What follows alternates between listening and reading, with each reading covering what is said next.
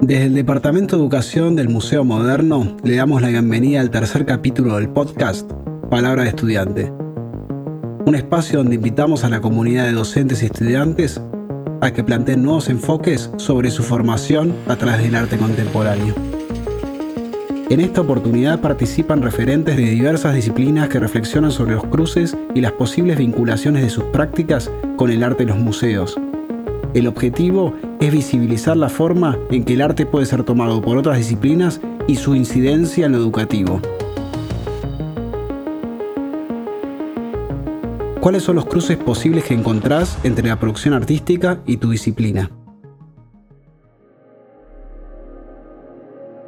Hola, soy Tatiana Ivankovich, soy antropóloga, realizadora audiovisual y actualmente formo parte del equipo de educación del Museo Moderno. Yo parto desde un lugar que entiende que eso que llamamos arte no puede pensarse escindido de ninguna disciplina, no solo de la mía, digamos. Eh, el arte es capaz de trabajar con preguntas eh, muy diversas que pueden identificarse dentro de distintos campos de conocimiento. Pueden ser preguntas que se puede hacer la biología, el derecho, la filosofía, las matemáticas, la historia, la ingeniería. Es, es infinito. En ese sentido, eh, en lo que respecta particularmente a mi disciplina, la antropología, entiendo que hay varios aspectos que se entrecruzan. El primero es que el gran eje de mi disciplina es un eje que está presente, veo muy presente en muchos artistas.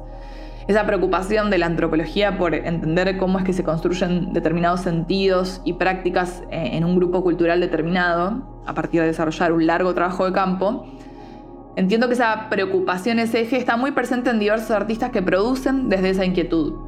Y ese es el primer punto de contacto que encuentro, que muchas obras son impulsadas desde un ejercicio antropológico que busca poner en evidencia que eso que entendemos como dado podría ser de otro modo, que buscan desnaturalizar el mundo. Y eso es un ejercicio profundamente antropológico.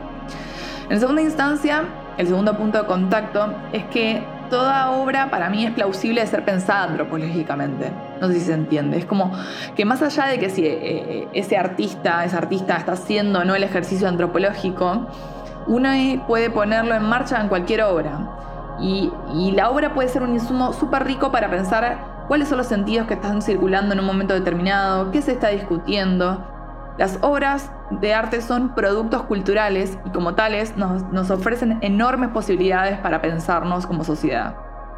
Finalmente entiendo, o sea, otro punto de contacto que veo es que entiendo que el arte también puede ser una herramienta metodológica para construir conocimiento antropológico.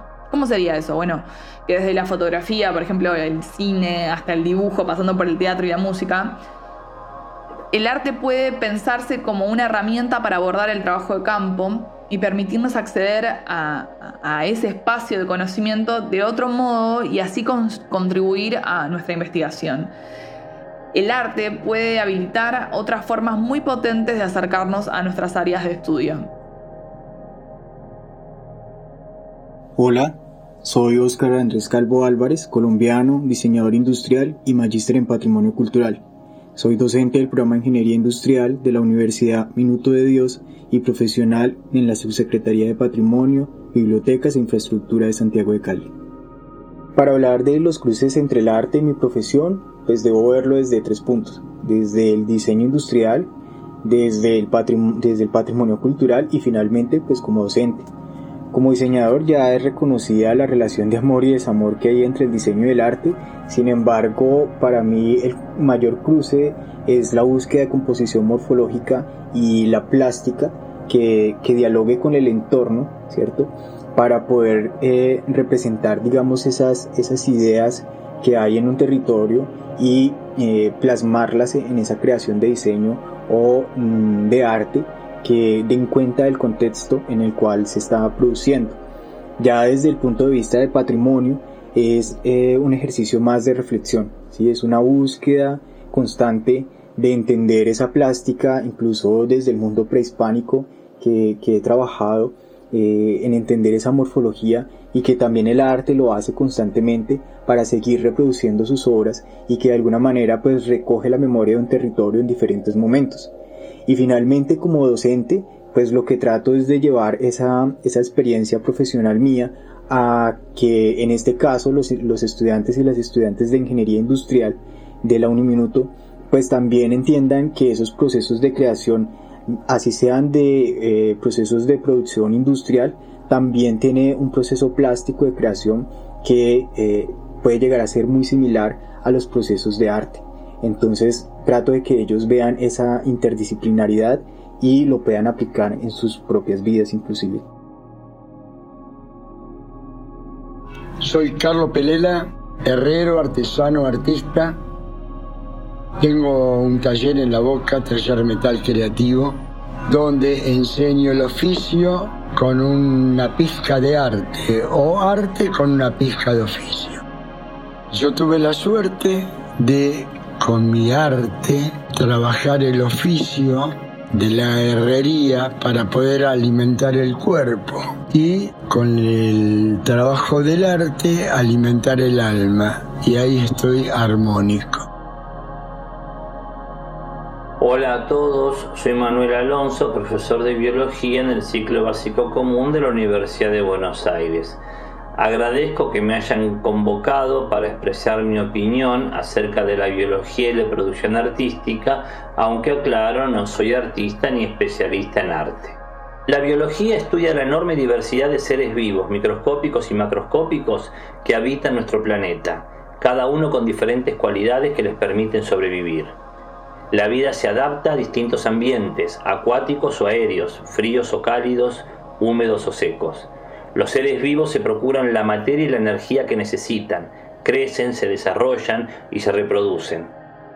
Cada uno de estos procesos involucra múltiples mecanismos moleculares y celulares, a los que a veces se agregan complejos comportamientos como los cortejos que llevan a la selección de la pareja.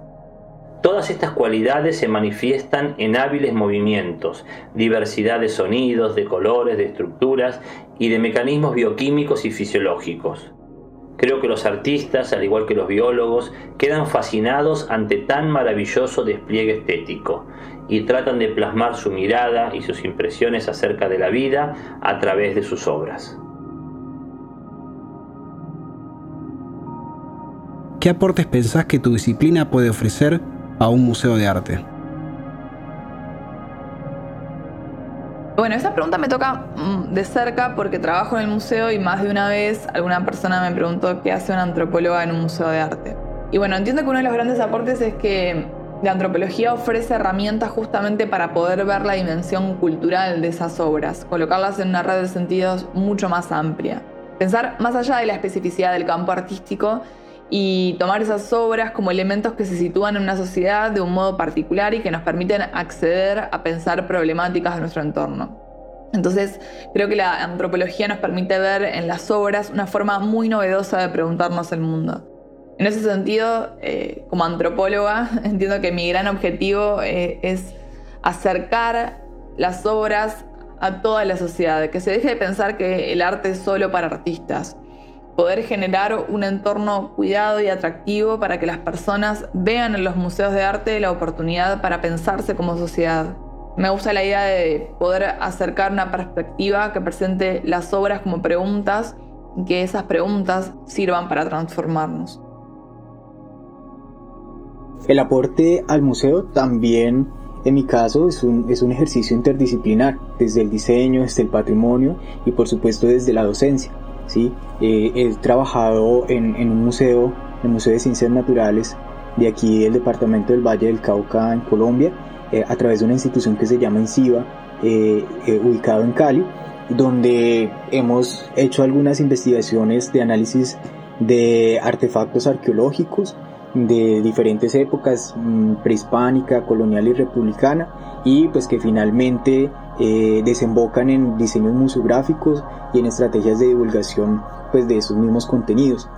Ya como docente, eh, el aporte que, que, se ha venido haciendo es desde el semestre 2021-1, desde el primer semestre del 2021, donde con los estudiantes del curso de dibujo eh, de ingeniería y el MAMBA hemos venido desarrollando una serie de charlas donde finalmente los estudiantes recogen ese aprendizaje del museo y lo plasman en, un, en, el desarrollo de un producto que en este caso es un modelado virtual 3D y que los lleva a ellos también a entender un poco otras dinámicas distintas, como en este caso las del museo, y que se pueden ver ellos como eh, ingenieros e ingenieras futuramente, eh, también aportando al museo desde una disciplina como la ingeniería. Que las obras que se presentan, que se muestran, tengan un correlato con él o los artistas que participan en la acción del oficio. Me resulta muy interesante por una experiencia anterior, donde el artista pintor que retrata al que hace un oficio o realiza pueda ver en una mesa al, al costado de la obra cómo se suelda, cómo se hace una pieza de cerámica, cómo se pinta, cómo se hace una serigrafía. Ahí siento que me completaría para que los participantes que van a ver la obra tengan la oportunidad, más allá de ver, participar en situ o después en los talleres de los artistas. Hace ya dos décadas se creó un concepto denominado bioarte, en el cual el artista lleva a cabo sus diferentes creaciones a partir de seres vivos como bacterias, levaduras u otro tipo de células o incluso organismos multicelulares que muchas veces han sido modificados mediante técnicas de biotecnología y genética. De este modo se realizan creaciones artísticas de laboratorio sumamente interesantes y vistosas que hacen converger la ciencia con el arte. No obstante, en un sentido más tradicional, los artistas se involucran con la biología, produciendo obras que representan seres vivos o algún producto de su actividad como un panal de abejas, una telaraña, un nido o alguno de sus componentes moleculares como por ejemplo el ADN. Otras veces representan los logros de los científicos que han desentrañado alguna estructura o un proceso biológico o han desarrollado alguna tecnología de importancia. Lo cierto es que tanto biólogos como artistas confirman cada uno a su modo, desde su disciplina, la aseveración de Charles Darwin en su obra fundamental El origen de las especies, cuando expresa que, y lo cito textualmente, mientras este planeta ha ido girando según la constante ley de la gravitación, se han desarrollado y se están desarrollando, a partir de un principio tan sencillo, infinidad de formas, las más bellas y portentosas.